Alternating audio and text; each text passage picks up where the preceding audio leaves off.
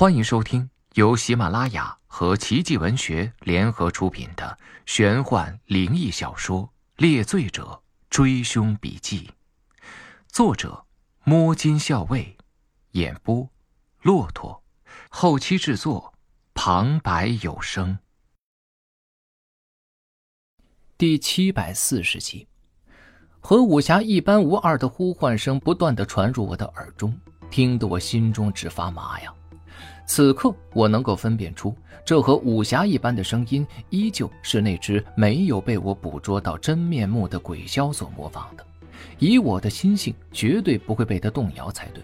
可是这会儿，身后的鬼枭呼唤我名字的声音，是一声比一声愁苦，一声比一声悲切，直到最后，那声音已然是在啜泣，在颤抖，在哀求，一声声惟妙惟肖，直入我心。而我呢，明明知道这声音是假的，我心里边最柔软的部分还是被触动了，我竟然想要转过身去。所幸，感性并没有战胜理智。可是，即便如此，我还是咬着牙，握着拳头，才压制住了心中的激动。与此同时，我手中的手电筒本就已经虚弱的光芒开始闪烁，每闪一次，光芒便要弱上少许。一时间，手电筒中的光芒便如同风中残烛，吹弹可破。种种迹象都在预示着不祥。在努力地忍受着转身冲动的同时，我的心脏也不受控制地砰砰快跳起来。就在声音在我耳中化作海浪，我的心跳搏动速度也极其迅速之际，我身旁的魏倩突然开口：“他怎么总叫你？得想个办法让他别叫了，心烦。”我哪有办法对付这只鬼叫的玩意儿啊？说句不好听的，我连那鬼枭的面还没见到呢。但是魏倩却丝毫不在意我的脸色，好像他冲你来的。好好想想，你肯定有办法。我早就知道他是冲我来的了。还是那句话，这个玩意儿到底是谁弄出来的？我一点头绪都没有。而今听着魏倩接连的催促，我心中也是更加的烦闷。也就在这时，一声极细极细的声响忽然间窜到了我的耳中。这声音传出来的瞬间，我全身的汗毛尽数竖起。这个声音给了我一种说不出的湿濡感和黏腻感，让我极其的不舒服。几乎就在一瞬间，我反应了过来，这是蛇。也下意识的我要把手电朝脚边照去，可就是在同一时间，我的脑子一炸。在这一瞬间，我想到了老古师所养的那个巨大的黑蛇，还想到了张远给我的双蛇杖徽标。我猛地一颤，双眼大睁，心性恍然：我咋这么笨呢？这是张远呢？没错，是张远呢。这鬼枭是张远的呀！我抬起手，狠狠地在自己的脑袋上拍了拍。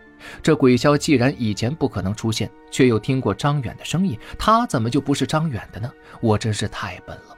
此时此刻，我心中豁然开朗，心情大定。也许啊，我早就该回头了。当下，我连忙转头对着魏倩说道：“这鬼枭是我这一头的。”我笑了笑，当即握稳了手电，转身朝着那鬼枭声音所在的方向找去。可是，就在我转身的瞬间，一声轻响传入到我的耳中，手电筒的昏黄灯光终于顶不住，灭掉了。所幸我早已经做好了手电会灭掉的心理准备。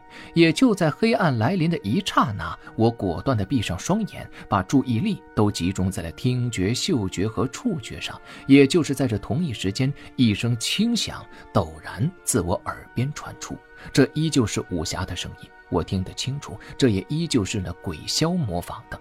可是声音传出的瞬间，我悚然已经全身汗毛尽数倒起。为了保证自己在这黑暗的环境中的安全，我的听力早已经是扩增。这突如其来的声音虽然小，可是落在我的耳中却犹如炸雷。最重要的是，这个声音是在我耳后传出来的。